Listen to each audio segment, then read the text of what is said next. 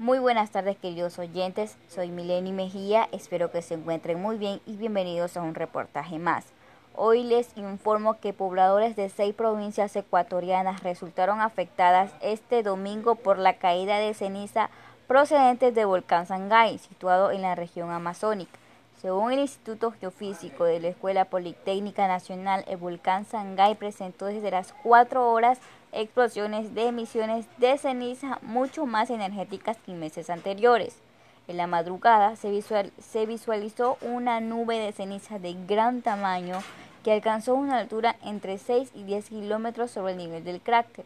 La provincia de Chimborazo con sus cantones Cumandagua, Mote, Payatanga, Alausi y Chunchi fueron las más afectadas hasta el día de hoy, donde los pobladores aún continúan con su limpieza de hogares, mientras que los agricultores y ganaderos esperan la ayuda del Ministerio de Agricultura y Ganadería, aunque el Servicio de Gestión de Riesgo distribuyó 160 mil mascarillas y kits volcánicos a las alcaldías de los cinco cantones.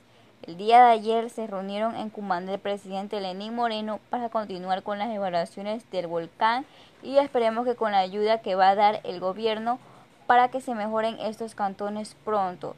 Y esto ha sido todo por hoy y nos vemos en un próximo reportaje.